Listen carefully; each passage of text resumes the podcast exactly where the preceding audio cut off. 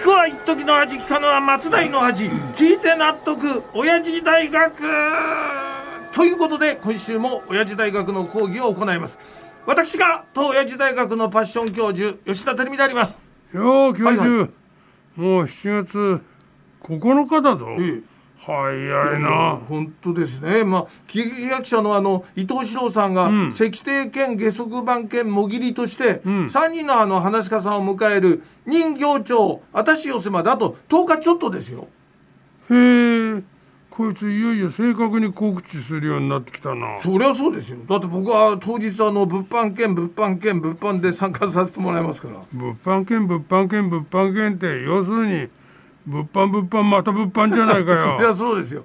あの伊藤四郎さんがですよ、ん人気落語家のお三方、春風亭昇太さん、笑福亭鶴瓶さん、柳家三座さんと毎回入れ替わりで絡むんですよ、これ。そうだけどなんでそこで教授が物販をするんだよ。何をおっしゃってるんですか？このイベントに僕が絡むとなったら物販以外考えられないでしょ。っていうか物販で絡んでもダメだころの後に及んで何をおっしゃいますか？当日限定発売の偽商店グッズや偽家族に乾杯グッズの生産ラインはね今フル稼働中なんですから今更ね邪魔をするなら損害賠償で訴えますよ。貴様ってやつは本当に盗った竹々しいやつだな。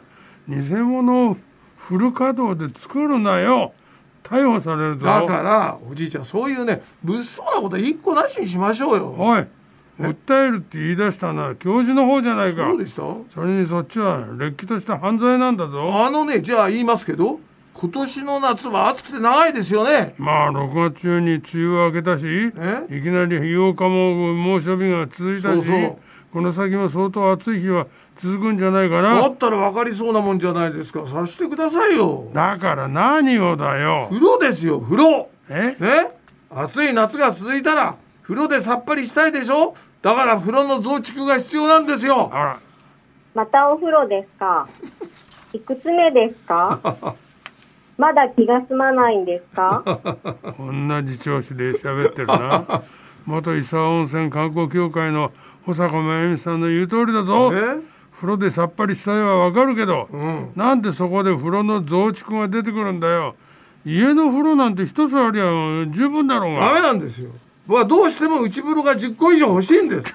そのためには多少の危険も冒しますし場合によっては法を犯すことだって厭わない覚悟がありますから。さあ暑さのせいで本当にどうかなったんじゃないのか。言ってることが完全に風呂の増築ジャンキーだぞ、うん風呂風呂風呂が欲しいんだよ。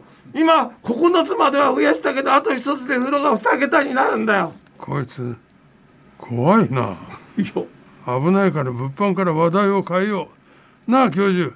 早く講義に入ってくれ。な、えー今日は7月9日で泣くがテーマなんだろ？え？ああああそうです。泣くがテーマです。って待てよ。泣くって言えば泣きばいがあるなそうだ。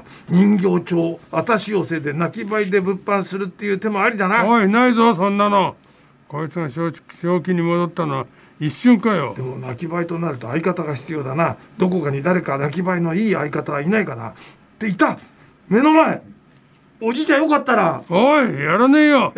やるわけないだろ。え？なんで俺が伊藤四郎のライブの会場で泣き方泣きばいの相方やらなきゃいけねえんだえー、せっかくの儲け話なのにまあいいやもう泣きばいの当日までまだ暇ありますからね。奥様ともあのよく相談してみてくださいこれ。話にうちの女房は乗るわけないだろ。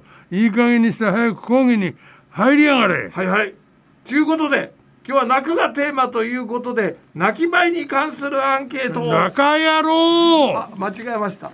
男女5000人以上を対象に行った泣くことに関するアンケートですまずあのどのくらいの頻度で泣くかこれを聞いたところほとんど泣かないという答えは男性が48%だったのに対して女性は14%でした。こんなやつ泣いてをしてる俺の方こそ泣きたいよ。そしてですよさらに1年に1回以上は泣いているという人を対象にどんな場面で泣いてしまうかを聞きました。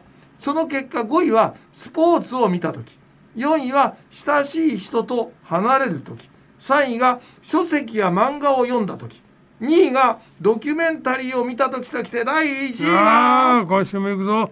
だらだらだらだらだらだらだらだらだらだらつくたどんうんやっぱりこれだもう良すぎて涙するぞ最高はい今週もいろいろ付け加えさってく付け加えてくださっておりますけども第1位は映画やドラマを見た時でございました、ちなみにあの僕が泣く時の第1位は泣きばいでの嘘泣きです。だからそれはもう忘れろよ。というところでお時間となりました。今週もそれでは締めに行っちゃってください。お願いします。毎週物販絡みの話が出るけどまさか令和の時代に泣きばいまで出るとは思わなかったぞ。まあお約束すお約束だから今週も一応締めるけどな。行くぞうーんシロ今日もまたまた一つ知恵つけちゃったもんな本当にやりたいな。